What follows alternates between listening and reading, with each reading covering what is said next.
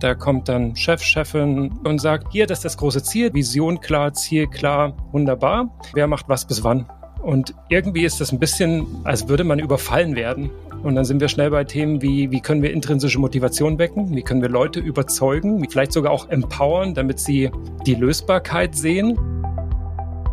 Willkommen zum heutigen TPG Podcast. Und nicht vergessen, den Abo-Button drücken und uns gerne einen Kommentar hinterlassen. Enge Ressourcen, ein immer komplexeres Umfeld und wachsender Wettbewerb. Es gibt viele Gründe, warum das Thema Zusammenarbeit immer stärker in den Fokus rückt. Mit unterschiedlichen Ansätzen und Theorien natürlich. Doch egal, welchen Begriff wir draufkleben, es geht schließlich darum, was Merkmale guter Teamarbeit sind und wie man es schafft, die Zusammenarbeit zur Zufriedenheit aller auszurichten. Denn hier liegt der Schlüssel zum Projekterfolg. Doch der Weg gelingt nicht allen gleich. Und aus diesem Grund haben sich die Projektexperten Chris Schiebel und Tillmann Bohner zusammengesetzt und ein Buch darüber geschrieben mit dem Ziel, dass Teams Schritt für Schritt vorankommen, dass Begeisterung für das gemeinsame Vorhaben geweckt wird und eben auch ganz wichtig, dass der Erfolgsfaktor Emotionen in die Gleichung mit einbezogen wird. Hallo Chris, hallo Tillmann, schön, dass ihr heute mit an Bord seid und euer Buch vorstellt.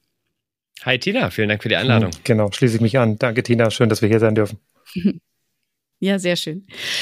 Also Erstmal die Frage, es gibt ja viele, viele wichtige Themen im Projektmanagement. Ähm, warum habt ihr euch die Mühe gemacht, eben zu diesem Thema euch zusammenzusetzen und da ein Buch aufzusetzen? Ich würde mal anfangen, Chris, und dann äh, setzt du gerne fort. Ich habe in vielen Projekten über viele Jahre in, unter, in der Unternehmensberatung Unternehmen begleitet und insbesondere auch Konzerne. Und ich war extrem frustriert, weil so viele agile Transformation, so viel New Work gescheitert ist. Es gab ja noch vor Corona-Zeiten eine große Welle. Da wurde Scrum durch alle Unternehmen getrieben. Viele Projektleiterinnen und Projektleiter haben sich weitergebildet, ihre Scrum Master Ausbildung gemacht. Und trotzdem bei jeder dieser Transformationen ist es an irgendeinem Punkt stecken geblieben. Einfach weil auch agil häufig die große Herausforderung hat, wie kann man das skalieren? Wie bringt man das überall hin? Und gleichzeitig habe ich gemerkt, dass, dass es nicht die eine Antwort ist. Also agile Zusammenarbeit ist ein Teil der Antwort, wie wir modern zusammenarbeiten, genauso wie es ein gutes, solides Projektmanagement ist, für große Projekte zusammenzuarbeiten. Aber die Arbeitsrealität ist irgendwie doch immer noch mal anders. Ne? Also man merkt, mhm. dass viele Projekte auf einmal sehr global sind, sehr crossfunktional, dass sehr diverse äh, Funktionen und Kompetenzen da zusammenkommen und dass eigentlich keines dieser Standard-Frameworks irgendwie die, die Antwort geliefert hat. Ja, und aus der Frustration gepaart mit der Zeit, äh, die wir dann in der Covid-Zeit hatten, ähm, entstand sozusagen der Ursprung der Idee. Chris, war das der ähnliche Antrieb oder hattest du noch andere Aspekte? Mein Einstieg ist ja immer der übers Projektmanagement. Und ähm, was ich festgestellt habe, in vielen meiner Trainings, in vielen Projekten greifen wir am Ende des Tages auf Wissen zurück und Methoden und Dinge, Tools, Frameworks. Ha, die stehen da gar nicht in diesen Projektmanagement-Standardwerken, sondern die kommen dann aus dem Change Management und Transformationsecke. Die kommen aus einem ganz großen agilen Universum, nicht nur aus Scrum die kommen aus Coaching-Skills, Psychologie, Teamdynamik, Soziologie.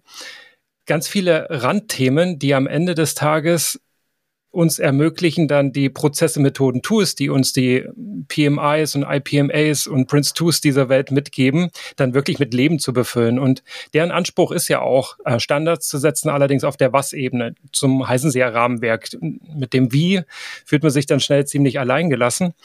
Und ähm, es gibt auf ganz viele sehr alltägliche Herausforderungen keine Antworten in diesen Büchern.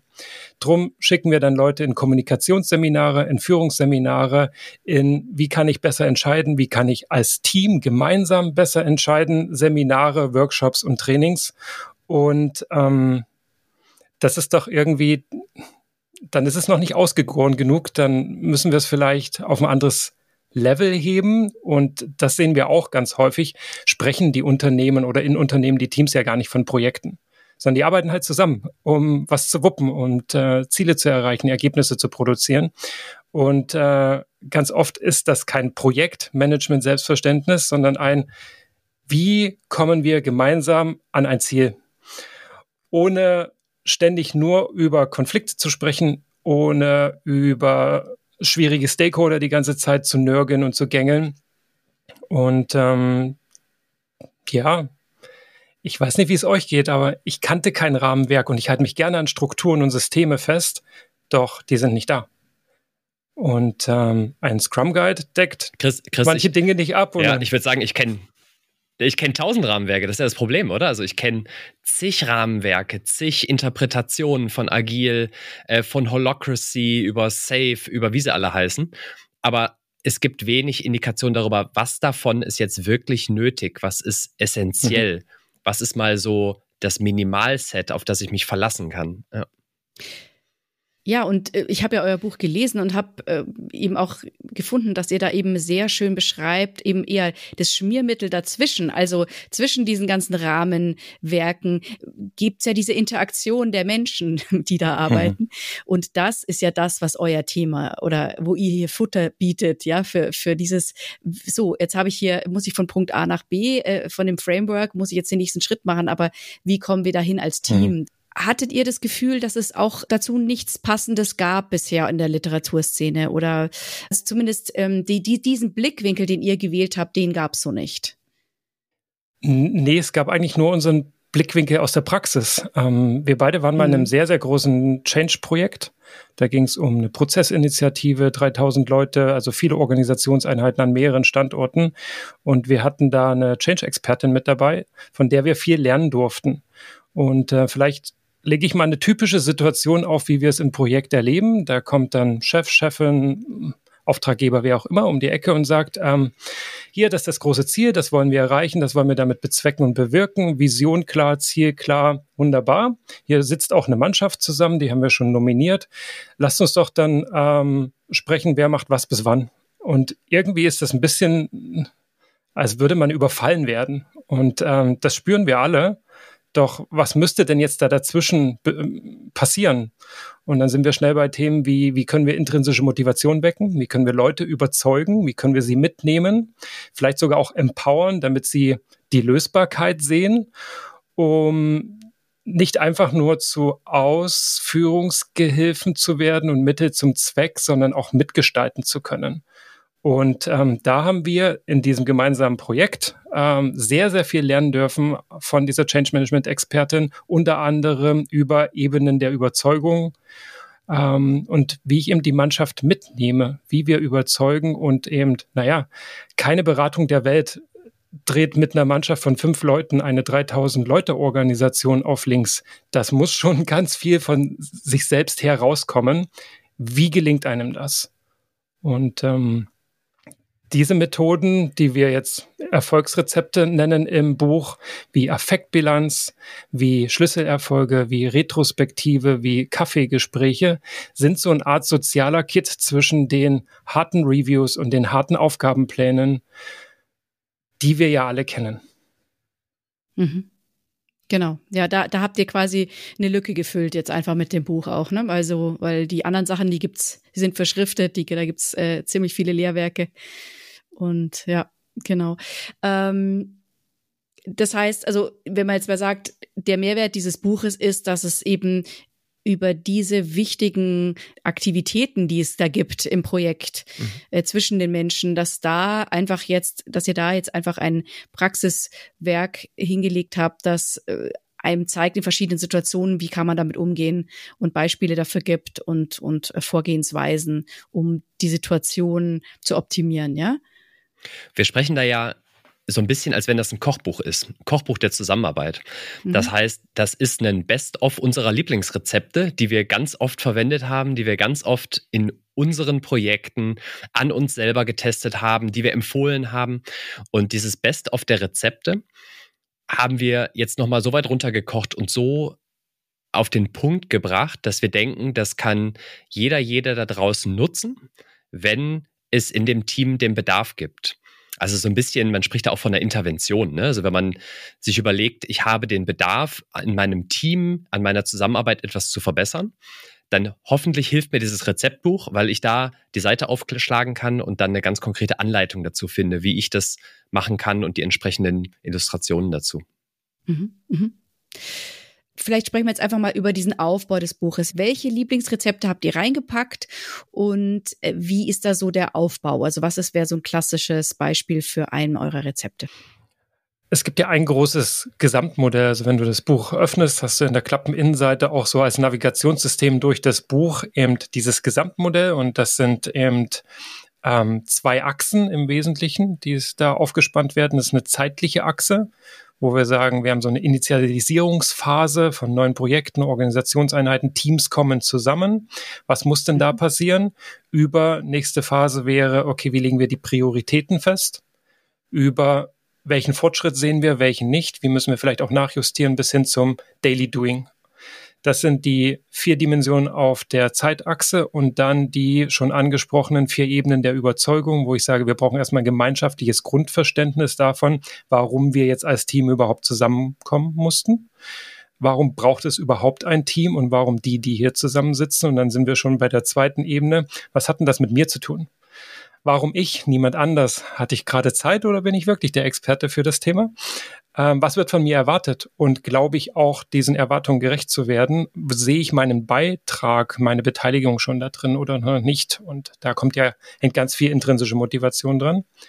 Äh, die dritte Ebene auf der Achse ist dann das Thema Lös- und Leistbarkeit. Habe ich schon zehn Projekte auf dem Tisch und passt das da noch rein?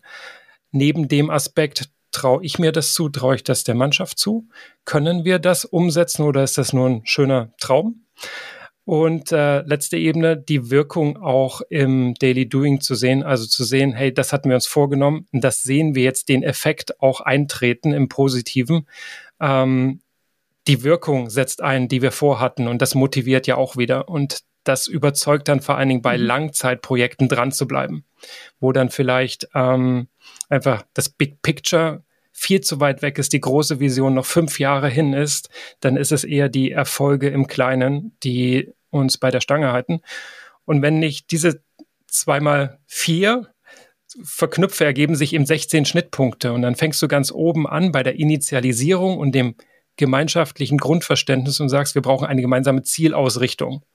Zielbild ist vielleicht so ein Begriff, der in dieses Universum mit reinpasst, damit wir nicht im Nebel stochern, sondern genau wissen, worauf wir uns als Team ausrichten, um damit auch den Fokus vorzugeben und später schon die Prioritäten vorzubereiten. Und äh, vielleicht, Till, magst du noch ein zweites, einen zweiten Schnittpunkt, der sehr signifikant ist, mit rausnehmen und ein weiteres Erfolgsrezept, also Zielausrichtung ist so ein Erfolgsrezept, noch highlighten. Wo treffen wir ja. uns noch? Also wo wir uns ganz stark treffen, ist bei dem Thema Aufgaben. Und das kennt, glaube ich, jeder, jede da draußen, dass Aufgaben so ein zentraler Punkt sind, wo das Thema Verantwortung reinkommt. Wer macht eigentlich welche Aufgabe und warum mache ich das? Ziehe ich mir die Aufgabe, gestalte ich die selber oder äh, kriege ich die aufdoktriniert oder delegiert? Und auf der anderen Seite habe ich natürlich auch gewisse Etappen, nach denen vielleicht mein Projekt, mein Vorhaben strukturiert ist. Das heißt, manche Aufgaben muss ich früher tun als andere. Und ich ganz viele Strukturierungselemente in meinem Vorhaben fließen an dem Punkt Aufgaben zusammen. Und deswegen ist es bei uns im Modell auch relativ zentral. Und man kennt das, glaube ich, auch, dass das Management von Aufgaben in großen Vorhaben eine Aufgabe für sich ist und dass da auch viele äh, ähm, Herausforderungen schlummern, dass da viele Konflikte schlummern, dass Aufgaben liegen bleiben oder auch nicht. Und dieser ganze Umgang mit Aufgaben ist was, was ähm, äh, ja eine Königsklasse ist in der Zusammenarbeit. Und dann möchte ich noch eine Sache ergänzen. Ähm, 16 kann auch schon sehr viel sein und sehr viel wirken. Wo fange ich da an? Und ähm, was sich herauskristallisiert hat, ist, dass das im Prinzip vier Problemfelder sind, auf die wir klassischerweise in der Zusammenarbeit stoßen. Das ist das Thema, wenn wir keine gemeinsame Ausrichtung haben, wenn die Wirkung verpufft, also wir schon hasseln und viel arbeiten, aber irgendwie passiert nichts. Die Effekte stellen sich nicht ein. Wenn wir aneinander vorbeireden, wer kennt das nicht? Ich glaube, das leuchtet für alle ein. Oder wenn wir nicht vorankommen oder einfach überhaupt gar nicht erst ähm, die PS auf die Straße bekommen, also gar nicht das Momentum entwickeln, gar nicht loskommen und wieder nur eine tolle Initiative herbeibeschworen haben, die aber nie wirklich startet, so Rohrkrepiere. Und äh, so kannst du ihm sagen, hey, woran hapert es denn bei uns am allermeisten? Und dann gehe ich erstmal in das Problemfeld. Und dann reduziert sich schon auf nur noch vier Erfolgsrezepte. Und so kann man sich auch Stück für Stück so reinzoomen in das Modell und das rauspicken, was man jetzt braucht. Und deswegen mag ich auch die Erfolgsrezepte-Metapher so. Ähm, jeder, der schon mal ein tolles Rezept hat und ein bisschen was von Kochen versteht oder da eine kleine Leidenschaft hat, fängt auch an, seine eigenen Touches damit reinzubringen, Lieblingsgewürze oder modifiziert es einfach ein bisschen nach dem ersten Mal Standard. Äh, wie könnte ich es quasi zu meinem machen? Und so lädt auch jedes Erfolgsrezept mhm. ein, zu sagen, das ist nicht in Stein gemeißelt, so und nicht anders, sondern mach es zu deinem. Fang hier schon mal an. Das ist unser Rezeptvorschlag. Doch äh, wie du es nachher kochst und servierst, hängt sehr, und da sind wir Praktiker, auch vom Setup der Situation und dem Team selbst ab. Mhm. Mhm. Ja, und zumal ihr ja da auch keine klaren Vorgaben gibt, mit welcher Methode man das jetzt macht. Ihr seid da ja sehr neutral. Welche der vier Problemfelder ist denn eurer Erfahrung nach am häufigsten oder am brisantesten vielleicht oder wo knallt's am, am heftigsten? Also es gibt ja äh, diese vier, vier unterschiedlichen Bereiche. Ja. Also Chris, erzähl doch mal kurz von der Umfrage und von dem Erfolgsrezept, was am wenigsten häufig mhm. genutzt wird. Also es gibt ja eine integrierte Potenzialanalyse ähm, und die ermöglicht es, die Umfrage, von der du sprichst. Du gehst einfach online auf die Webseite, beantwortest 16 Fragen und hast, kriegst dann selber von uns einen Bericht, so eine Art Heatmap, die dir zeigt, wo eigentlich sind die blinden Flecken oder eben die Defizite oder die Potenziale versteckt. Sodass das per se erstmal jeder von für sich selber oder für sich und sein Team selber rausfinden kann. Das muss gar nicht von uns kommen. Und da haben wir natürlich jetzt über die Entstehungszeit des Buchs, weil wir es sehr, sehr früh aufgesetzt haben, als das Modell stand, viele Daten gesammelt. Und äh, die größte Überraschung war, dass mit Abstand das am unterschätztesten, unterschätzteste Erfolgsrezept das Thema Kaffeegespräche tatsächlich ist. Mhm. Und dann sind wir in diesem Problemfeld aneinander vorbeireden.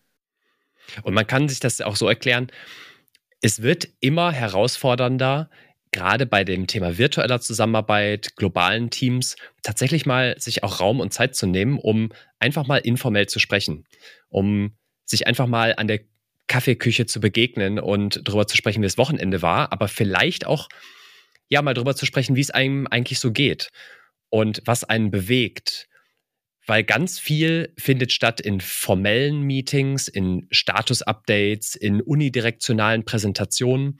Aber die Gelegenheit, mal darüber zu sprechen, was findet man eigentlich gerade gut an der Situation und wo hat man vielleicht auch mal äh, Potenzial, die Zusammenarbeit zu verbessern, das findet ganz selten informell statt. Und da würden wir gerne für plädieren, dass das zu einer Führungsaufgabe wird. Dass man in modernen Teams und als moderne Führungskraft Gelegenheiten schaffen sollte für so einen informellen Austausch. Mhm. Wie würdest du das da vorschlagen, wenn es jetzt äh, remote Teams sind, also wenn man eben nicht zusammenkommen kann? Was wäre da für dich jetzt zum Beispiel so eine Lösung? Das Einfachste ist es, das einzubetten in die Termine, die man eh schon hat. Sei es ganz bewusst, sich am Anfang fünf bis zehn Minuten in einem wöchentlichen Call zum Beispiel zu nehmen, um wirklich mal ganz bewusst darüber zu sprechen, wie war eigentlich das Wochenende oder was hast du am Wochenende vor und was bewegt einen gerade, bis hin zu der Möglichkeit, alle paar Wochen zum Beispiel auch ganz explizit einen informellen Call einzustellen.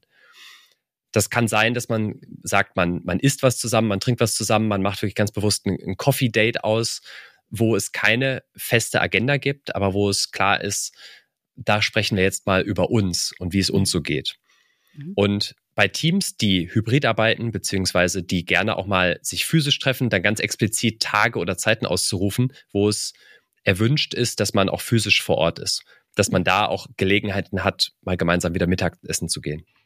Und da will ich an der Stelle noch ähm, eine Lanze brechen. Eine Lanze brechen dafür, dass Effizienzstreben nicht immer dazu führt, dass wir dann mehr Meetings, mehr Projekte, mehr von all dem machen, ähm, oder es einfach nur für unsere Karriere nutzen, sondern vor allen Dingen für Freiheit im Sinne von Spontanität. Also dass, wenn wir jetzt effizienter werden, wenn wir Potenziale heben, besser werden, das nicht vollpacken, sondern eben diese Luft zwischen den Meetings schaffen, nicht triple gebuckt sind im Kalender, sondern wirklich es auch Zeit gibt zu sagen, hey, hier steht jemand in der Tür, brauchst Support, da helfe ich jetzt auch, weil ich nicht äh, hier Kopfhörer auf oder hm, nee, ich habe gerade was Wichtiges, muss gleich fertig sein und dann präsentiert werden, dass eben diese Spontanität wieder dazu kommt, in der ich dann auch ähm, wieder den Blick öffnen kann ähm, und auch die Emotionen öffnen kann und zu solchen Kaffeegesprächen überhaupt in der Lage bin und dann nicht immer noch verhaftet bin an der Agenda vom letzten Meeting oder kurz vorbespreche, was im nächsten Meeting ähm, stattfindet.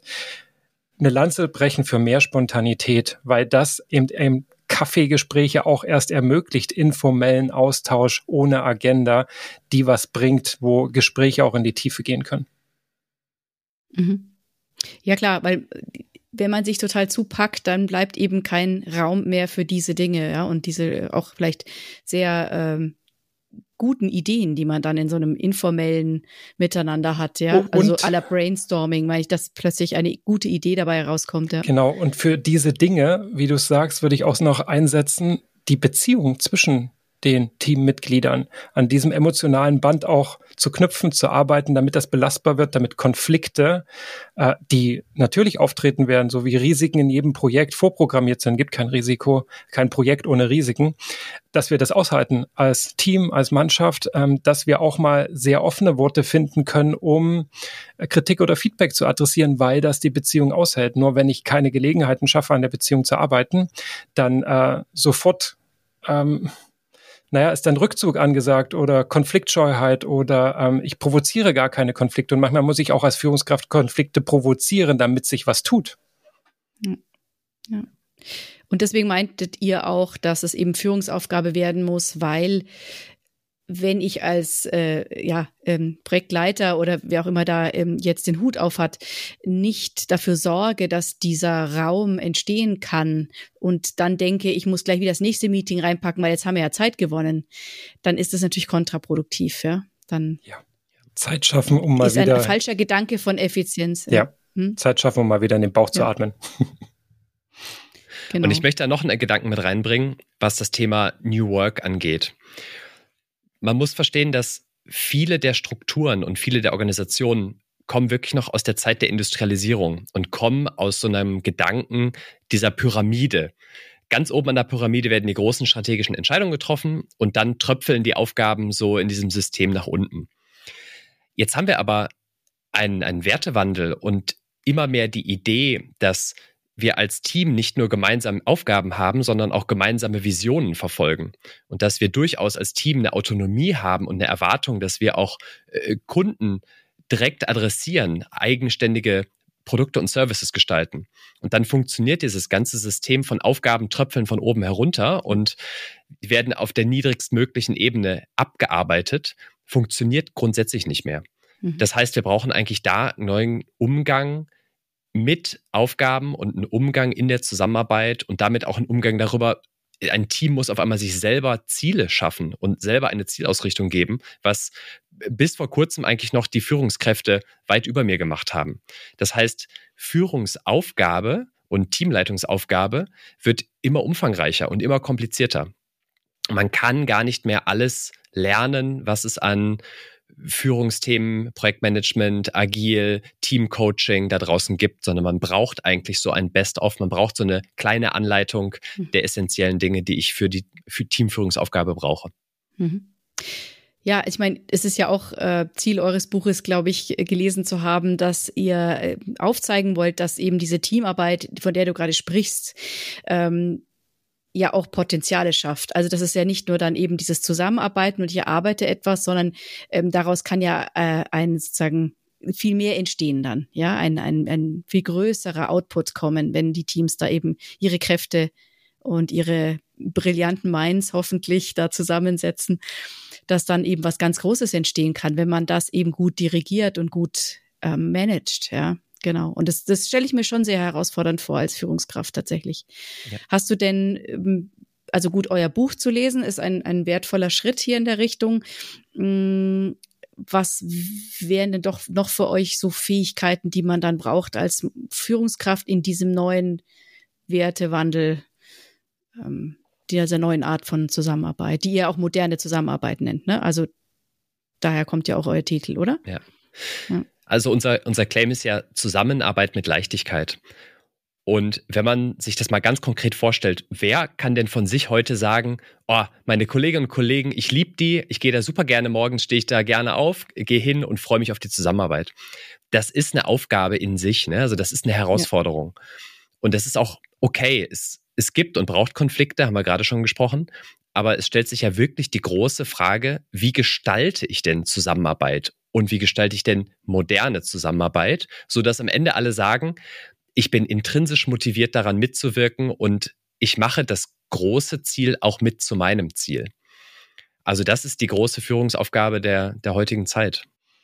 Mhm. Wir haben ja vier Grundprinzipien den Kapiteln vorangestellt. Und eins davon ist zum Beispiel intrinsische Motivation. Und darum würde ich sagen, sich über Motivation, Motive, also Beweggründe und alles, was die Energie zum Handeln schafft, sich damit auseinanderzusetzen, auch methodisch. Wie, wie schaffe ich denn das jetzt, das Thema anzusprechen, ohne dass es gleich in die Gefühls- und Emotionsschiene abdriftet und alle sagen, lass mich mit diesem soften Zeug in Ruhe, sondern ähm, wir sind Ingenieure oder äh, haben wir ein Bauprojekt. Ähm, was soll das? Ähm, wie kann ich das methodisch dennoch durchführen, ohne ähm, so diese ähm, Hesitation würde man auf Englisch sagen, helft mir kurz auf die Sprünge, das Zögern, sich da zu beteiligen, genau, das Zögern, sich da zu beteiligen, weil, ah, verstehe ich die Frage nicht und können wir lieber bei den Fakten und Daten bleiben.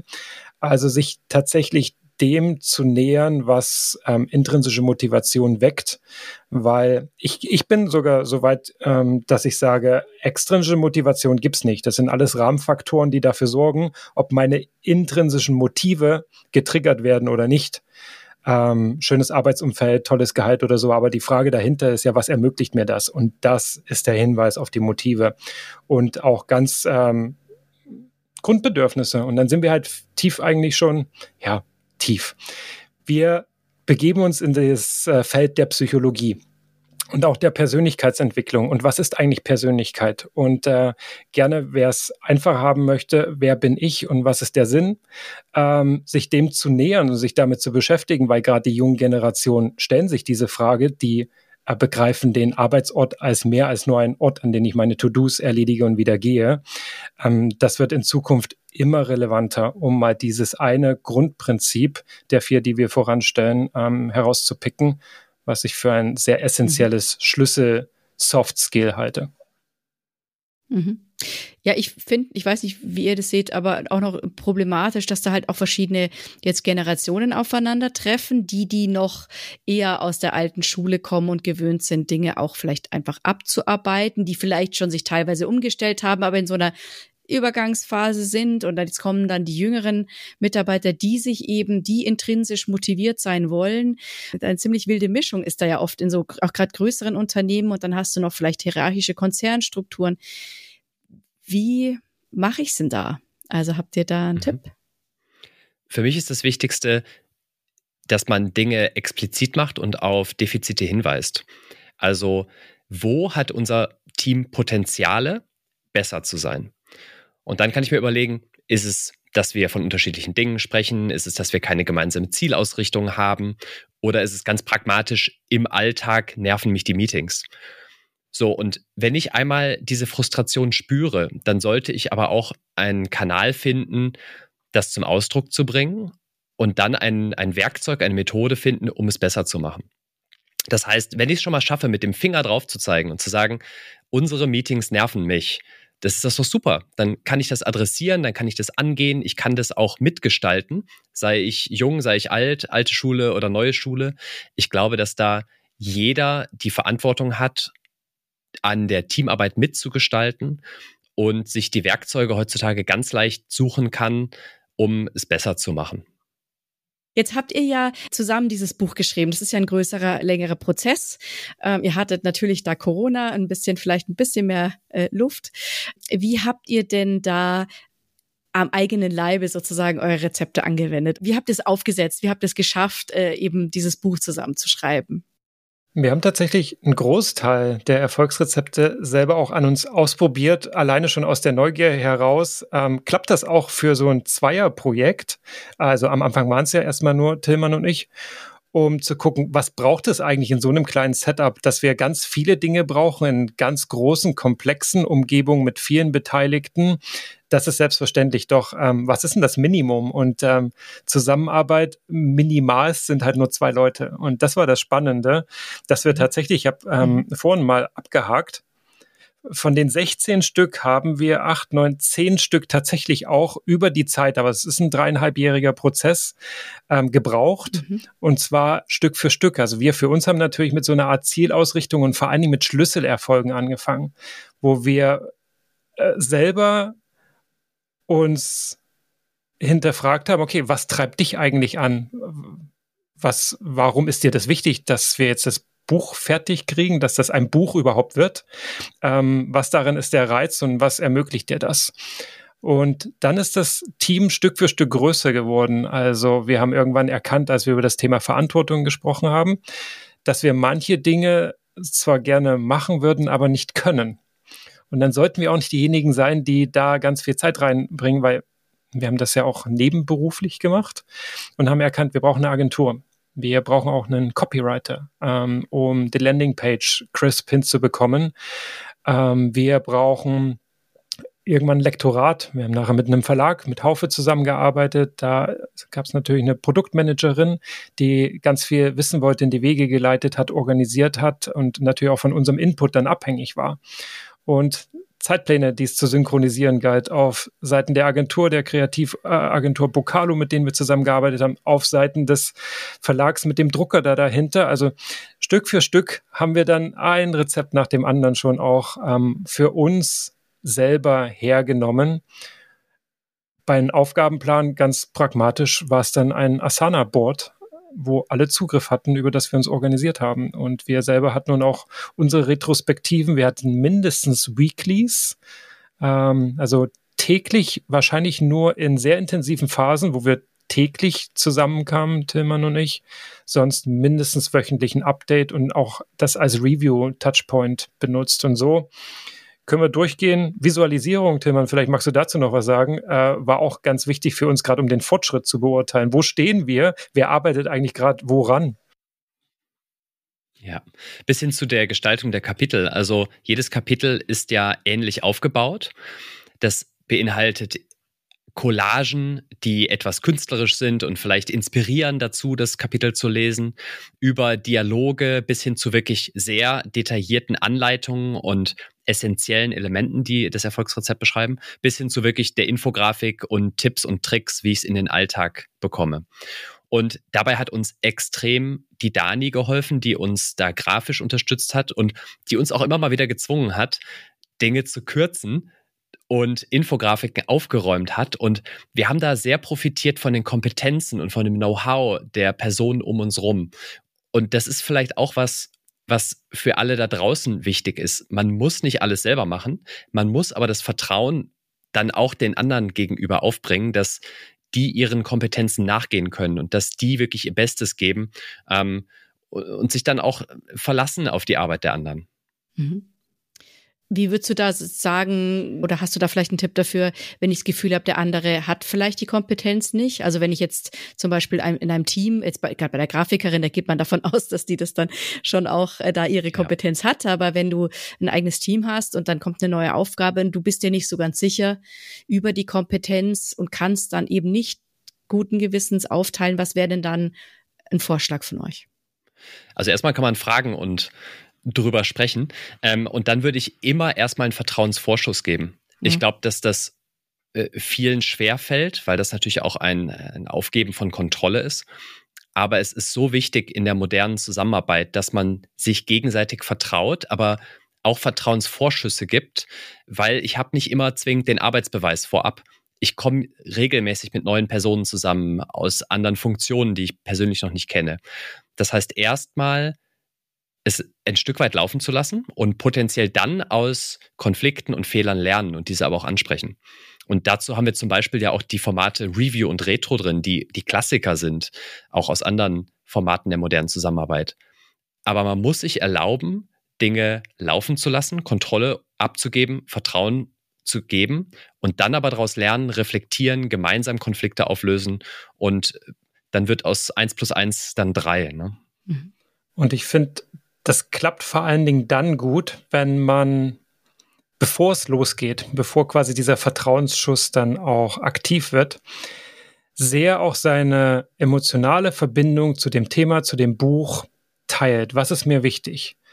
Ähm, welche Erwartungen habe ich? Und ich gehe mal nochmal auf das Design vom Buch ein. Also ich wollte alles andere als ein tröges, langweiliges Sachbuch, auch wenn es ein Fachbuch ist. Ähm, nur Seiten mit Text, das lese ich selber nicht. Also ich habe da echt Motivationsprobleme, ja. solche Bücher zu lesen. Und selber habe ich einen, sag ich mal, eine kreative Ader, ähm, male auch zum Beispiel selber Tillmann, du spielst in der Band, du kannst auch von Kreativität sprechen. Das war klar, dass ich das irgendwie widerspiegeln muss in dem Werk und dass eben ein Werk und nicht nur ein Buch wird. Und ähm, bis hin zum Cover, wo ich sagte, wir können Zusammenarbeit, was bunt und divers und vielschichtig ist, nicht in einem Symbol repräsentieren, in einem Wort, das das kriege ich ja selber gar nicht verkauft. Wie, wie soll das gehen? Es ist bunt, es ist wie ein Blumenstrauß, da passiert ganz viel. Und dann setzt noch einer eine Kirsche oben drauf mit dieser netten Idee, die auch das Fass zum Überlaufen bringt. Und äh, dann klappt vorne und hinten nichts mehr. Das soll sich auch so anfühlen, wie ich mir ein Buch vorstelle, damit ich stolz sein kann. Und ähm, das dauert nicht lange, so ein 15 Minuten Plädoyer, mich einfach mal reden lassen, dann weiß man schon sehr, sehr gut, worauf ähm, man jetzt Wert legen muss bei der Umsetzung, bei der Zuarbeit und kriegt, glaube ich, und das ist das entscheidende Wort hier, ein Gefühl dafür, was erwartet wurde. Und das sollten wir nicht unterschätzen. Und das kann ich nicht genug highlighten. Wir haben keine Spezifikation rübergeschickt. Das war kein Word- oder Excel-Dokument mit folgenden 20 Punkten, die uns wichtig sind, sondern wir haben den Dialog gesucht. Und ich bilde mir ein, dass man das spüren konnte, was wir vorhaben. Und das hilft dann auch, A, uns im Auswahlprozess die richtigen Leute zu treffen, wo das resoniert. Und natürlich auch uns im Auswahlprozess die Dinge anzugucken, wo wir schon sehen, hey, wenn es in die Richtung gehen würde, das wäre großartig. Und viele haben Arbeitsproben da draußen. Oder man kann mal jemanden fragen, der schon mit einem zusammengearbeitet hat und hat dann so einen Referenzpunkt. Ich glaube, das ist im Vorfeld ganz wichtig. Und dann fällt das Loslassen und Vertrauen nicht schwer.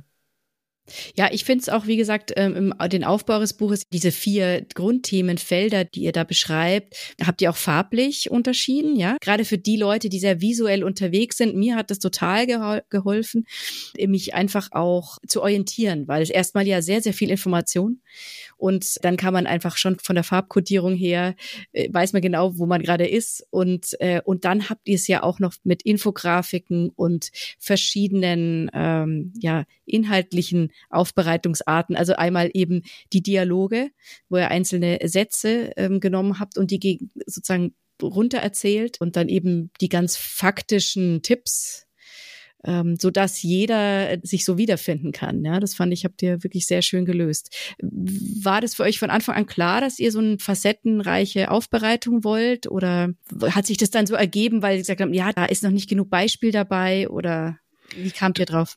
Du musst dir vorstellen, alle Erfolgsrezepte hatten wir schon im Fundus. Das sind alles Dinge, die wir tagtäglich nutzen. Manche mehr, manche weniger, manche mehr von Chris, manche mehr von mir. Aber das sind alles Dinge, wo wir sofort gesagt haben, nutze ich in fast jedem Projekt. Ähm, ich bin auch an der Uni Konstanz und lehre dazu Design Thinking. Das heißt, da sind auch nochmal Dinge mit eingeflossen. Mhm. Das sind sehr, sehr praxiserprobte Dinge gewesen, wo mhm. wir schon ganz viele Best Practices, Tipps und Tricks hatten, wo wir schon O-Töne aus Workshops hatten. Und wir haben das ja auch nochmal mit einer Pilotgruppe ausprobiert und da auch O-Töne gesammelt. Und das heißt, wir hatten ganz, ganz viel Material und mussten uns dann überlegen, wie sortieren wir das jetzt in so ein Kapitel? Und was uns da geholfen hat, ist zu sagen, okay, es gibt gewisse Bedürfnisse auch in der Leserschaft. Manche wollen erstmal inspiriert werden, andere brauchen diesen sozialen Kontext, also da deswegen dieser Dialog. Wie mhm. haben wir das auch wirklich erlebt in ähm, unseren Workshops und ähm, in echten Unternehmen, in echten Teams? bis hin zu Personen, die brauchen wirklich die genaue Beschreibung oder wirklich die praktische Anwendbarkeit dieser Methoden. Und das heißt, wir hoffen, damit findet jede Person da draußen einen gewissen Zugang zu diesen Erfolgsrezepten. Und uns persönlich hilft es im tagtäglichen immer noch zu sagen, ähm, ich habe das für mich mal dokumentiert und kann das so auch aus der Schublade ziehen und jederzeit anwenden, weil ich alles dafür parat habe. Mhm. Und ich würde sogar noch weitergehen. Wenn wir uns die Struktur des Gesamtmodells angucken, spiegelt sich gerade die, gerade diese vier Ebenen der Überzeugung spiegeln sich auch in der Struktur von einzelnen Kapiteln oder aller einzelnen Kapitel wieder. Ähm, es fängt immer an mit dieser Collage. So, das ist wie so eine Art Einladung. So, hey, ähm, guck mal, wenn du das Bild sexy findest, vielleicht ist auch das Kapitel sexy. Dann kommt äh, das rationale Verständnis. Worum wird es hier gehen in diesem Kapitel? Dann die emotionale Verbindung und Bedeutung. Wir stellen also eine Frage, die Kernfrage jedes Kapitels lautet immer, wie leicht fällt es dir und deinem Team und dann Punkt, Punkt, Punkt, je nachdem, worum es inhaltlich geht. Und dann kannst du dich erstmal selber beurteilen und wir schaffen dann auch Anknüpfungspunkte, ja. Referenzen. Vielleicht kennst du das als Punkt, Punkt, Punkt. Wenn wir jetzt, mhm. ich habe jetzt das Thema Reviews vor mir, vielleicht denkst du, kennst du das auch als Status-Meeting, Steerco, Quality Gate, Lenkungskreis.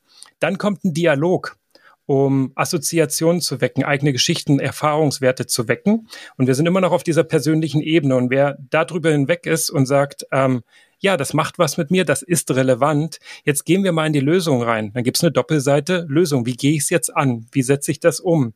Dann ganz pragmatisch, hands-on, fünf Schritte, Infografik, Canvas dazu für dich und dein Team. Und dann ähm, gehen wir in die Wirksamkeit. Ho wir wissen alle, es kommt am Ende auf die Frage, was wenn an. Ähm, Grundidee verstanden, was, wie, warum verstanden, aber jetzt habe ich folgende Spezialsituation und dann kommen die Tipps und Tricks. Ja. Also wir wenden schon auch ganz bewusst, ohne die Überschriften jedes Mal zu benutzen, die Struktur aus dem Modell auch im inhaltlichen wie, das Inhalt, wie die Inhalte serviert sind, da wenden wir das auch an. Mhm. Jetzt haben wir schon viele Inhalte gestreift. Was möchtet ihr jetzt quasi so final noch den Leuten mit auf den Weg geben? Also klar, in diesem Buch findet ihr ganz viele tolle Rezepte für die moderne Zusammenarbeit, für ein gutes Gelingen. Aber vielleicht habt ihr noch ein schönes Fazit oder ein Appell. Also ich habe eine ganz konkrete Sache, die mir auch sehr wichtig ist, ähm, gerade weil Tillmann so viel gekürzt hat. Nein, Spaß, äh, mit einem wahren Kern. ähm, wir mussten uns sehr oft dann überlegen, was kommt jetzt wirklich ins Buch rein und was nicht. Und ähm, haben schnell erkannt, ähm, da fällt jetzt viel hinten runter. Ähm, es gibt vor allen Dingen wenig Platz für richtiges Storytelling und das ist auch nicht das Format dafür, ist ja kein mhm. Roman, sondern ein Sachbuch. Und darum haben wir beschlossen, ziemlich zeitgleich mit der Veröffentlichung des Buchs auch einen Podcast zu starten der ganz genauso heißt, also auch moderne Zusammenarbeit und als Ergänzung, Begleitung mh, hm, zu sehen oder eben zu hören ist in dem Fall. Und witzigerweise ist auch genau das Feedback ähm, aus der Leserschaft, hey, ich habe das Kapitel gelesen und dann noch die Podcast-Folge angehört. Wow, also das zusammen, das harmoniert ja mega und gibt mir so viel mit und vor allen Dingen auch Energie und Wunsch, das jetzt einfach mal auszuprobieren, zu experimentieren. Und beides, das Buch wie auch der Podcast, sind eine große Einladung zum Experimentieren gemeinsam mit dem Team und dann zu brillieren und diese latenten Potenziale zu heben. Und wenn man das Ganze anwenden möchte und selber ausprobieren möchte, kann man auf moderne-zusammenarbeit.de slash downloads sich auch die Infografiken in einer hoher Auflösung herunterladen und zum Beispiel als Poster zu drucken, wenn man das mag, als Canvas in seinem nächsten Workshop anzuwenden oder einfach selber mal für sich auf Papier auszufüllen. Also man muss das Buch nicht kaufen, um in den Genuss von moderner Zusammenarbeit zu kommen. Und ich glaube, da kommen wir unserer Mission auch nahe, wirklich mehr Freude und Leichtigkeit in die Zusammenarbeit zu bringen. Und das Ganze soll nicht hinter einer Paywall sein, sondern wir wollen es wirklich der Welt da draußen mitgeben. Habt ihr denn jetzt auch vor, Workshops ja. daraus zu generieren? Also, dass man sagt, ähm, Leute wollen sich das von euch direkt abholen. Wer jetzt wirklich also Lust gekriegt hat, das richtig zu lernen, ja? Also in Ausschnitten wenden wir es ja heute schon in unseren Projekten mhm. an und bei unseren Kunden.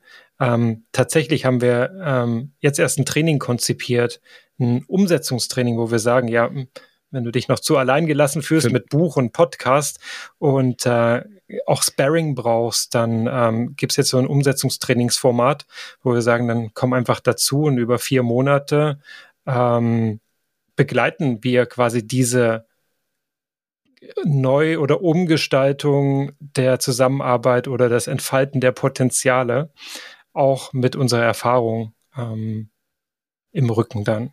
Genau. Und ich bin mir auch sicher, das wird's noch gar nicht, dabei wird es nicht bleiben. Also das ist jetzt ein Trainingsformat. Workshops sind sehr leicht denkbar und äh, wir arbeiten auch an Workshop-Kits, damit man auch selber das einfach mal einführen, anwenden kann.